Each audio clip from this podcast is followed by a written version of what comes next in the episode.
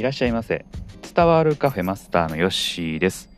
この番組は読書で得た知識を実際にやってみてどうだったかを話す番組です。今日は隙間時間を勉強に充てるというお話をしていきます。一日の中でね、えー、ちょっと隙間時間ってあるかなと思いますね、えー、この作業をしてえー、次ねこの作業する間にちょっと、まあ、5分から10分とか、えー、そんなこう、えー、隙間空いた時にですね、まあ、何をしているかによって、えまあ、大きく、え変わってくるというお話なんですけれども以前はですね私、ちょっとそういう5分10分ぐらいの時間があったら、えまあツイッターを見たりとかですね、えまあ、スマホをこうなんとなく見ながら、えー、過過ごしていったっていうことが多かったんですけれども、まあ、今年はですね、えー、まあ、私ちょっと資格を取るために勉強しておりまして、え、それのね、えまあ、勉強の本を、ま、いつも持っているんですけども、ま、ちょっとしたそういう時間があるとですね、えま少し解いておこうかなというふうに、思うようになって、まあ、やっているのとあと本当にね、えーまあ、23分とかね、まあ、そんな時こう時間があるとですねそういう時は、えーまあ、やっぱり Twitter とか見たりするんですけれども今はね瞑想をしております。はい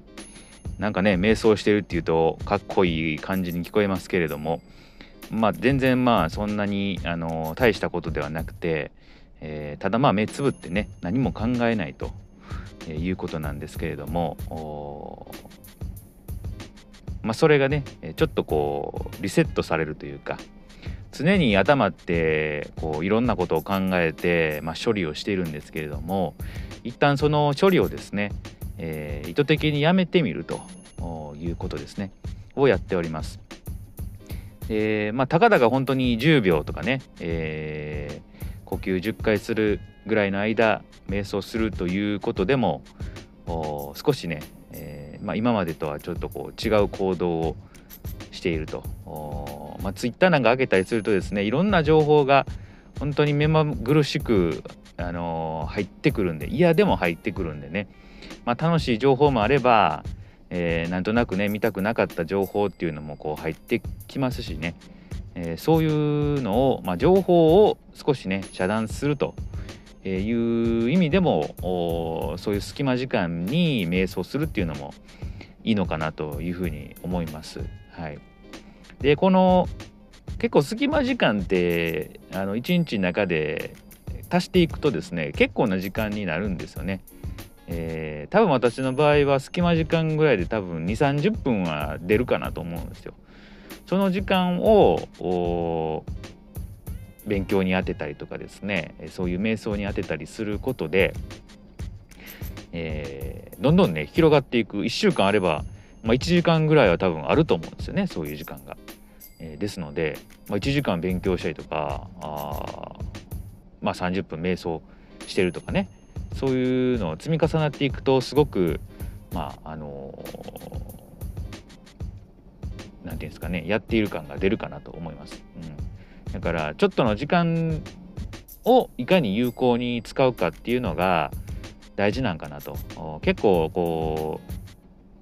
う時間にとらわれて動いてるかなと思うのでそういうね少しの間に、まあ、勉強したり、えー、少し瞑想以外でもねなんかリフレッシュする方法をですね、えー、持っているとまた一つ生活の質が変わってくるのかなと思いますので是非ともやってみてほしいなと思います。はい